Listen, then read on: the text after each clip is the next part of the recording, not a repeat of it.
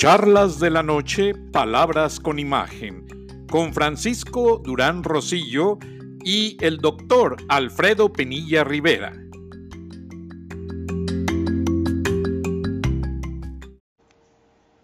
Bienvenidos a Charlas de la Noche, Palabras con Imagen. Hoy nos hace el honor de acompañarnos el doctor en comunicación Alfredo Penilla Rivera. Buenas noches, Alfredo.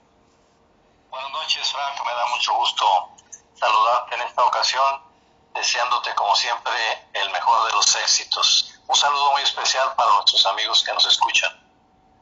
Gracias, doctor Penilla, como le decimos en Monterrey, porque él es muy conocido en Monterrey y ahora en Acapulco, donde tiene su residencia de descanso. Les digo por aquellos que lo buscan, porque me han preguntado en las redes sociales y no les doy detalles de dónde estás, les digo que te busquen por tu red social y les da mucho, mucho gusto saber que están bien. Antes de entrar al aire, el doctor Penilla me preguntaba cómo nació este proyecto. Se los comento rápidamente. es muy importante esto que te he pedido, mi querido Frank, porque muchas personas que se han estado incorporando en las últimas semanas a la audiencia no conocen la trayectoria de estos programas, de estos podcasts, y, y no saben todo lo que significa, el esfuerzo que significa, el esfuerzo que has hecho tú desde hace muchos años para ir construyendo una red y una, eh, un equipo de trabajo que cubre de alguna manera los Estados Unidos, especialmente para los, eh, nuestros amigos de habla hispana, que son muchos millones en los Estados Unidos, como todos sabemos, y aparte el público de México. Entonces yo te decía que era muy importante preguntarte que el inicio, los orígenes, cómo surge la idea de estas transmisiones. Te lo voy a platicar muy resumido porque el tiempo nos aqueja. Yo trabajé 19 años en Turner Broadcasting System, fui fundador del canal TNT o TNT, Cartoon Network, CNN en español, hice muchos trabajos con Michael Hessing, con Ted Rubinstein, con muchísima gente, con Charlotte Leonard Engel y muchísima gente de Turner Broadcasting, imagínate, y trabajé a todos los niveles. 19 años. 19 años. Entonces resulta que ellos empezaron con el famoso outsourcing porque en Argentina y en Venezuela los canales empezaron a tener mucho éxito porque la gente estaba cansado de ver a Cristina Kirchner y a lo presidente con este Hugo Chávez.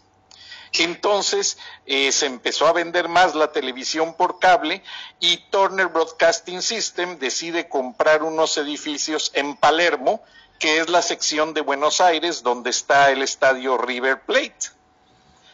Y resulta que me llega mi cambio a Buenos Aires, a mí, a Karina Paredes, a Vía Bell, y bueno, éramos cuatro personas, pero especialmente querían que yo fuera con Fabricio Tapia, a quien le mando un saludo, un gran chileno, para que les ayudara a instrumentar toda la base de datos para programar los canales en Buenos Aires, ya que iba a ser más barato que programar los canales desde Atlanta. Ironías de la vida, doctor Penilla, mi esposa empieza con un problema de salud, mi hijo pues está en la secundaria y voy con Kelly Regal, vicepresidenta de Recursos Humanos, y le pido de favor que no me hagan ese cambio porque me iban a causar muchos problemas, ya que realmente estaba yo en la transición de empezar mi esposa el tratamiento y mi hijo con su, su escuela. Entonces, pues iba a ser un gran problema. Sí, te resultaba problemático. Efectivamente. De, país. Entonces voy a romper el secreto. Tuve una conversación con Luis Sams, una gran abogada, la directora del departamento legal, de Turner Broadcasting System, ya había pasado el merge con Time Warner y ellas eh, Kelly Regal de Recursos Humanos venía de Nueva York precisamente. Entonces paso con Kelly Regal y ella me dice, Francisco, tú has sido un pionero de esta empresa, tú nos ayudaste a empezar canales, tú ayudaste con muchas situaciones de las leyes, eh, acuerdos, una infinidad de cosas. Entonces, te vamos a dar por un tiempo la posición de supervisar los subtitulajes y los doblajes de la empresa a reserva de que busques otro empleo y te vamos a dar el Golden Parachute. El Golden Parachute es en Estados Unidos que al empleado que ha trabajado mucho le dan una fuerte cantidad de dinero, a veces en partes, a veces toda completa, para que de esa manera uno no siente el impacto de perder el empleo. Bueno, te voy a confesar algo. Simultáneamente hablé con François Clemenceau y Gunnar Werner de Fox Televisión Internacional y pues les explico mi situación, más que nada por la enfermedad de mi esposa. Entonces ellos me dijeron, no digas nada, vente a trabajar ya con nosotros y nada más entrega tu carta de renuncia y si recibe el Golden Parachute, porque la ley dice que si uno encuentra un empleo al día siguiente, ellos ya no están obligados a darte el paracaídas de oro que le llaman a ese pago. Entonces me fui a trabajar a Fox pero seguí con mis beneficios algunos meses y fue una bendición de Dios, pues imagínate mi esposa en tratamientos, mi hijo en la escuela y afortunadamente también le agradezco a don Genaro Rionda, que es socio de Fox Televisión Internacional, que fue el vicepresidente del TV, un señor muy, muy inteligente, y que fue directivo de la Liga Mexicana de Fútbol, estuvo en relaciones públicas, en Multivisión y me apoyaron demasiado todos. Entonces empecé el nuevo trabajo, pero ¿dónde va pasando a los 10 años que ellos deciden hacer el mismo tipo de outsourcing de irse a Argentina para ahorrar dinero? Entonces, afortunadamente Dios me ha bendecido y una empresa de canales Cox me ofrece un trabajo, claro, ya no tan bien pagado, como en CNN, en Turner y en Fox. Pero bueno, era un trabajo y lo tomé. Hablando con mis jefes en Cox, de que yo empecé en radio y me gusta mucho y Cox es muy fuerte en radios. Ellos tienen periódicos, radio, televisión y líneas de internet, plataformas. Entonces, yo tenía ese sueño de hacer ese programa, Charlas de la Noche, y lo empecé haciendo a manera mía como podcast. Un directivo mío de la empresa Cox lo escucha, yo me encargaba de supervisar los comerciales para los mercados en español de California, de Arizona, de Nuevo México, de la Florida, donde ellos han crecido demasiado.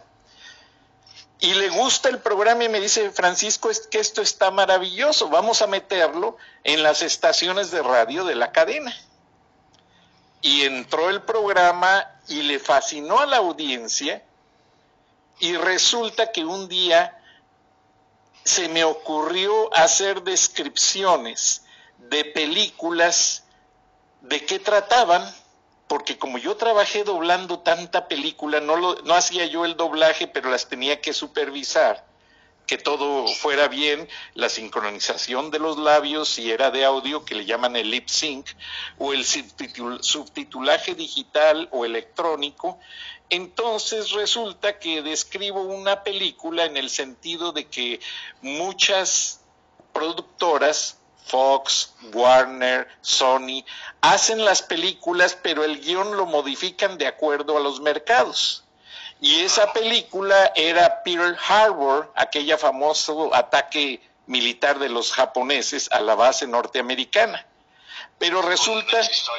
Exactamente, pero en el guion, el audio cortamos la parte donde los americanos hablaban mal de los japoneses.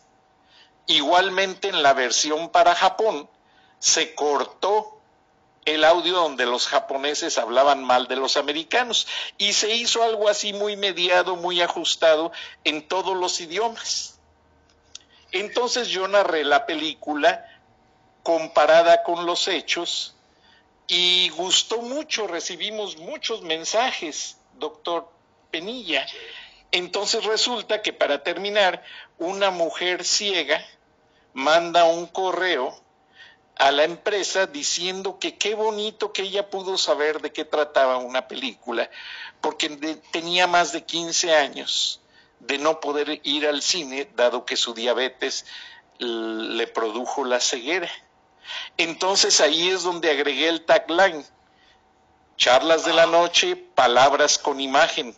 Y hay muchísima gente que en ocasiones por las barreras del idioma por la falta de tiempo, me sugieren temas para que se los explique o por la barrera multicultural del idioma. Y yo sé que usted, doctor Penilla, eres un buenazo en materia de interpretar situaciones y pues te vamos a pedir un gran favor siempre cuando hay ese tipo de temas.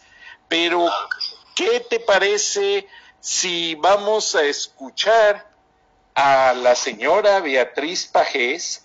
Con su contribución el día de hoy. Con mucho gusto, adelante. Me da mucho gusto contar con la colaboración de Beatriz, que sin lugar a dudas es una gran periodista, una mujer muy valiente, muy preparada, muy culta y que tiene un especial sentido periodístico para observar con análisis y detenimiento los uh, sucesos que acaecen en nuestro país. Sí, tiene una gran sensibilidad y principalmente como es dama, ha sabido aquilatar con un lenguaje semántico muy interesante que la gente nos interpreta acá en los Estados Unidos y he recibido muchos mensajes en el sentido de que ves a gente trabajando en la agricultura, ves gente de pintores, de carpinteros, de jardineros, y no te imaginas que esa gente son médicos, son dentistas, son arquitectos. Imagínate la fuga de cerebros tan grande, doctor Penilla, que está sucediendo en este momento en México. Pero vamos a escuchar, ya tenemos lista en la cabina Beatriz y si te parece bien, vamos a escucharla. Buenas noches, Frank. Un placer, como siempre, participar en charlas de esta noche. En esta ocasión abordaré el tema del viaje que llevará a cabo el presidente mexicano Andrés Manuel López Obrador a Washington en visita de Estado al mandatario Donald Trump. López Obrador está obligado a viajar a Washington para pagarle varios favores a Donald Trump. El servicio más caro tiene que ver con el triunfo del tabasqueño como candidato a la presidencia de la República. Trump aplaudió, reconoció y prometió buen trato al ganador. Esa operación formó parte del pacto de impunidad por medio del cual se entregó todo el poder a Morena y cuyo principal artífice fue el entonces canciller Luis Videgaray. AMLO también tiene que agradecer el silencio de Trump. Hasta hoy no ha habido una sola queja del vecino por estar construyendo al lado de su casa una dictadura tipo Venezuela. Trump se hizo cargo de la reducción de barriles de petróleo que la OPEP le exigió a México. Un periodista le preguntó en la Casa Blanca cómo pagaría nuestro país ese favor, a lo que el mandatario norteamericano contestó, ya veremos cómo lo pagan. Y llegó la hora de pagar. López Obrador se convertirá en alcahuete electoral de Donald Trump en un momento en que está en riesgo su reelección. El viaje de AMLO a Estados Unidos a cinco meses de los comicios en ese país ya es visto como una clara intromisión política. El inquilino de la oficina oval volvió a tronarle los dedos a su amigo para que viaje a Washington y le consiga votos con los mexicanos que viven allá. ¿Y qué tal si gana Joe Biden? La vida le puede cambiar a López Obrador con un gobierno enemigo del populismo autoritario que no la instalación de un régimen autocrático en México. López Obrador se convertirá en operador de la reelección de un presidente racista, de quien ha calificado a los mexicanos más pobres de ser basura, drogadictos y violadores, de quien ha dividido familias y tratado de cancelar los derechos de los niños y jóvenes de mexicanos nacidos allá. A eso va el presidente López Obrador a Washington, a apoyar la reelección de un candidato que ha humillado como ningún otro al pueblo de México. Hasta aquí mi comentario. Buenas noches, Frank, y buenas noches a todos quienes nos escuchan en Estados Unidos, México y en otras partes del mundo. Soy Beatriz Pajés. Hasta la próxima. Gracias, Beatriz. Y qué interesante, doctor Penilla.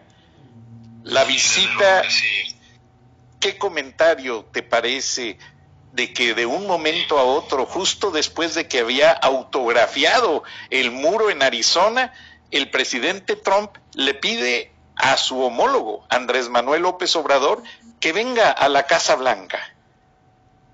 Exactamente. A partir de ese momento, cuando se dio a conocer primero la posibilidad de la visita, pues surgieron muchas eh, versiones, muchas, muchos análisis y mucha gente que sabe de política y que está en el periodismo, pues estuvieron en contra, como lo está Beatriz, de una visita que puede tener tintes electoreros, sin lugar a dudas, y en un momento en el cual la popularidad de Trump ha bajado. Entonces, eh, ¿qué comentario te parece de que de un momento a otro, justo después de que había autografiado el muro en Arizona, el presidente Trump le pide a su homólogo, Andrés Manuel López Obrador, que venga a la Casa Blanca. Exactamente. A partir de ese momento, cuando se dio a conocer primero la posibilidad de la visita, pues surgieron muchas eh, versiones, muchas, muchos análisis y mucha gente que sabe de política y que está en el periodismo, pues estuvieron en contra, como lo está Beatriz, de una visita que puede tener tintes electoreros, sin lugar a dudas, y en un momento en el cual la popularidad de Trump ha bajado. Entonces, eh, tratando de subir esa popularidad y de lograr el voto latino, pues eh, pensó, con mucha estrategia desde luego, que era muy conveniente eh, esa visita y hasta donde van las cosas, pues todo marcha eh, o todo apunta en el sentido de que se va a efectuar. Dentro de todas, eh, de todas las opiniones que he escuchado al respecto, hay una carta que escribió Fernando Sepúlveda Amor, quien es eh, embajador emérito de México, y que se le dirige a, a Marcelo secretario de Relaciones Exteriores. Tengo el texto de la carta y si me lo permites, me gustaría leerla para complementar lo que dice Beatriz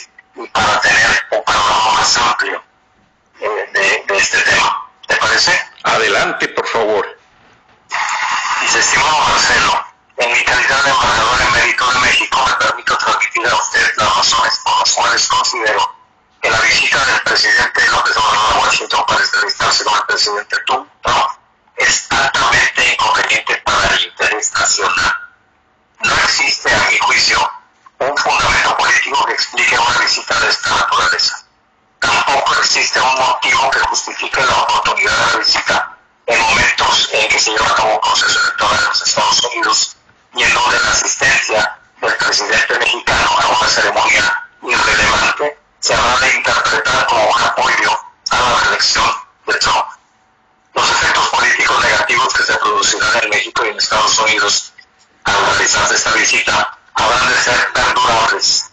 Pretender inclinar la balanza en favor de Trump en este clima político no parece ser la mejor apuesta.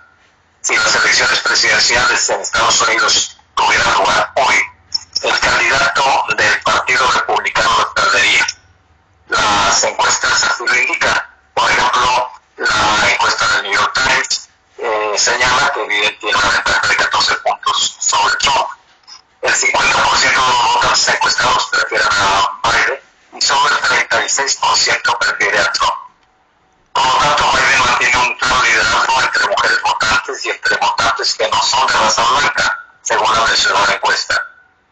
En cambio, Trump ha perdido apoyo de votantes tradicionales del Partido Republicano, dada su ineficacia en el combate a la pandemia el desplome de la economía y el incremento del desempleo.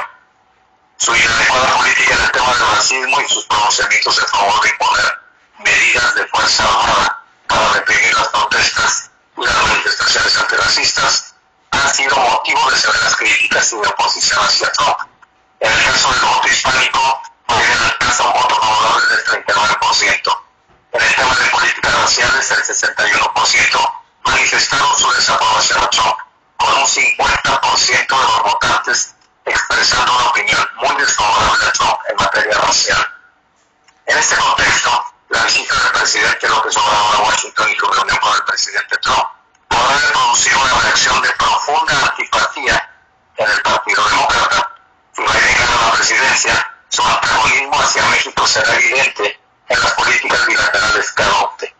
Pero aún si Biden no es el triunfador de la contienda presidencial, es muy probable que el Partido Demócrata mantenga su mayoría en la Cámara de Representantes y además que gane el control del Senado estadounidense.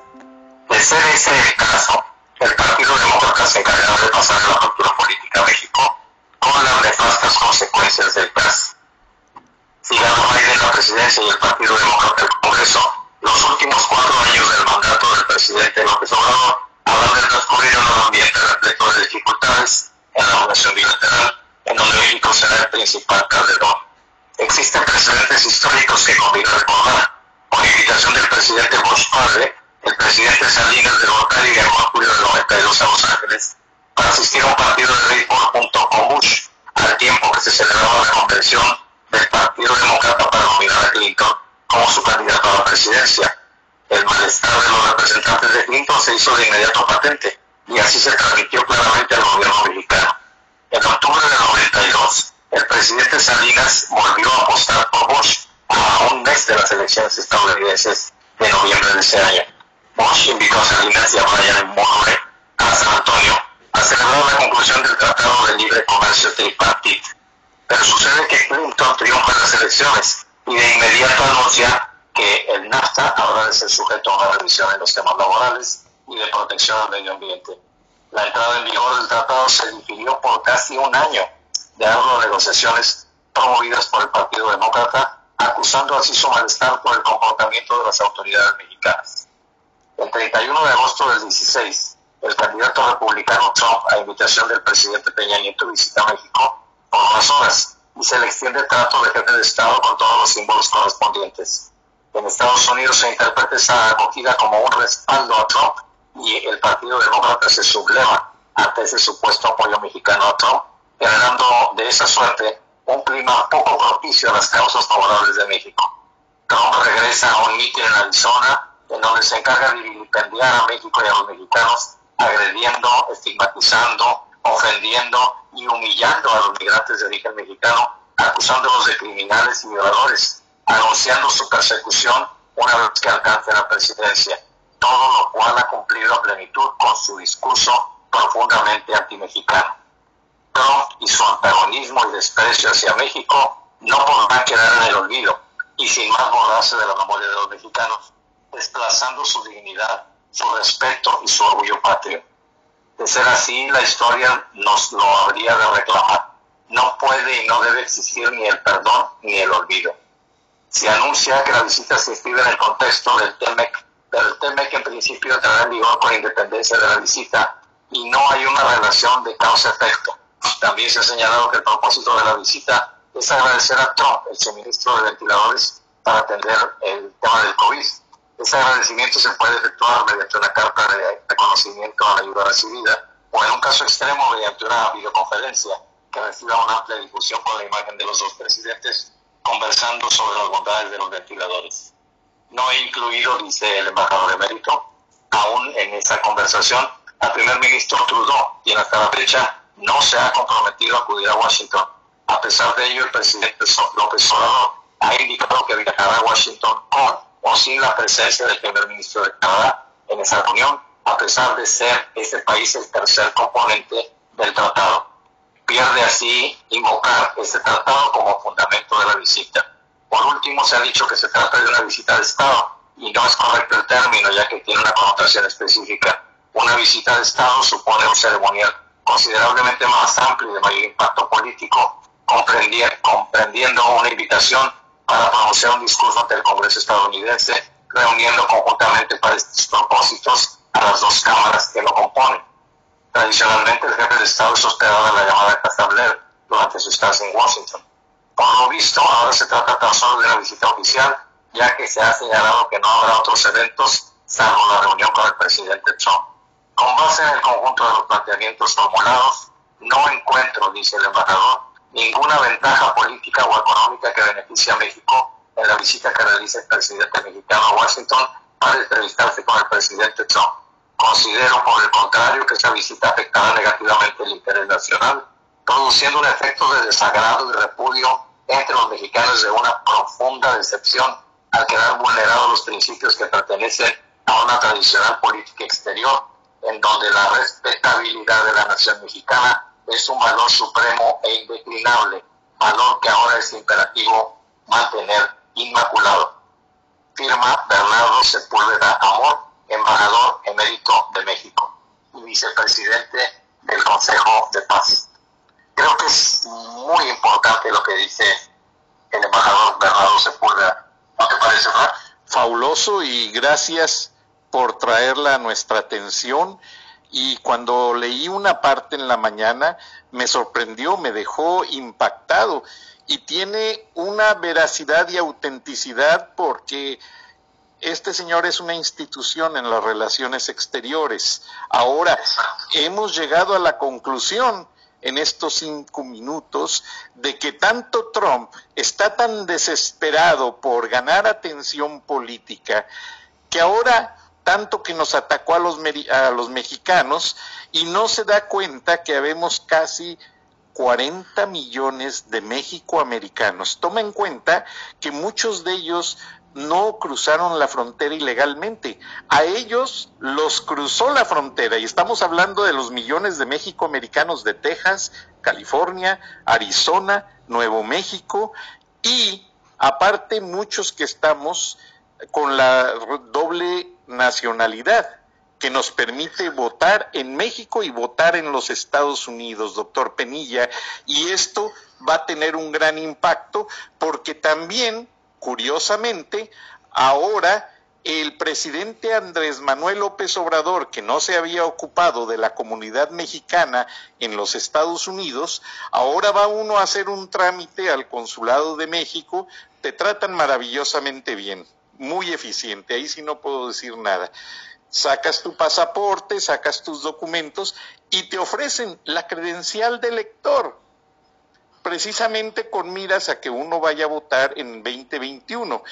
Y algo que me sorprendió, me la procesaron, claro, el pasaporte lo recibí de inmediato junto con mis otros documentos, pero la credencial de lector me llegó en seis días.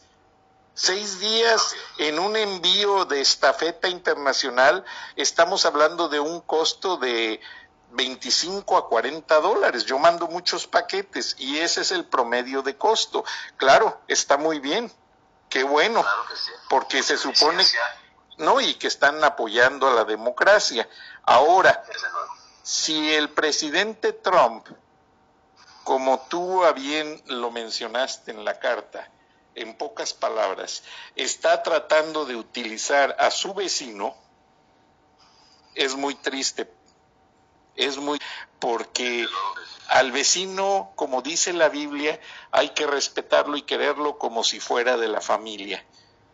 Claro, definitivamente.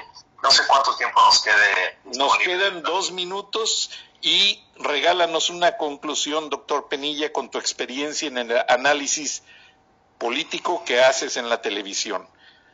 Muchas gracias. Mira, eh, yo he estado eh, muy pendiente de los últimos movimientos del presidente norteamericano y como todos sabemos, en estos últimos días eh, hubo un decreto emitido por el gobierno de Trump que limita drásticamente la inmigración legal a Estados Unidos. Ya no la, la ilegal, sino la inmigración legal dejando a cientos de personas y compañías ante el desafío de comprender si sus planes futuros quedan ya eliminados o van a poderlo lograr. Las visas de trabajo a las que apuntó esa decisión de la Administración están diseñadas para una variedad de empleos en Estados Unidos, incluidos los sectores de atención médica, educación y tecnología.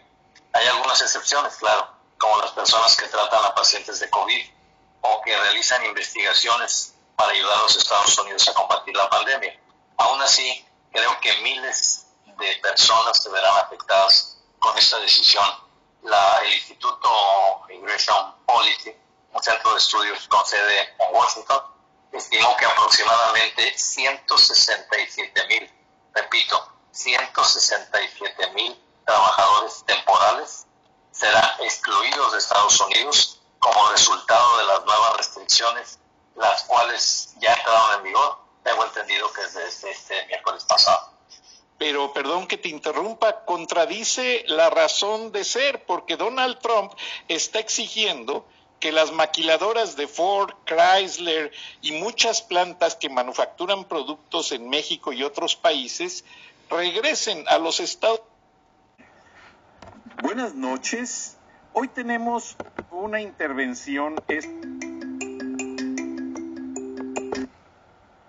exigían en esas circunstancias suspender las visas de trabajo por lo menos por un tiempo.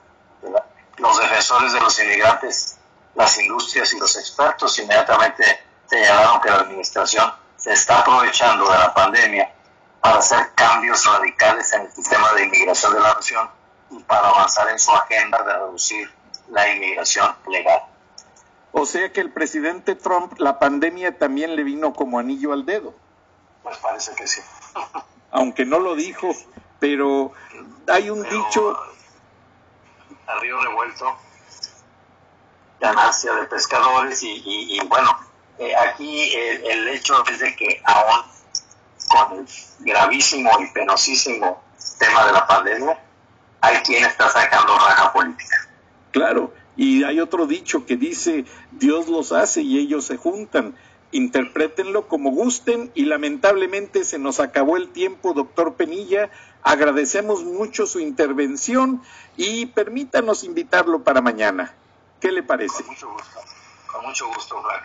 Gracias, doctor. Muchos saludos a todos nuestros amigos de habla hispana que nos escuchan en los Estados Unidos que ese será otro tema a tratar, porque de hecho, pues son nuestros compatriotas, son nuestros hermanos que se han ido a buscar allá el sustento y que a algunos, la mayoría, con mucho sacrificio, han logrado salir adelante. Les mandamos un fuerte abrazo desde México. Muchas gracias, doctor Penilla, y lamentablemente el tiempo nos limita, pero nos escuchamos mañana. Buenas noches. Buenas noches, Franco. Buenas noches, amigos.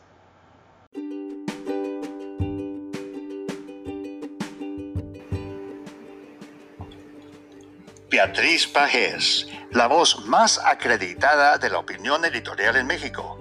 Cada semana en Irreverente, Charlas de la Noche.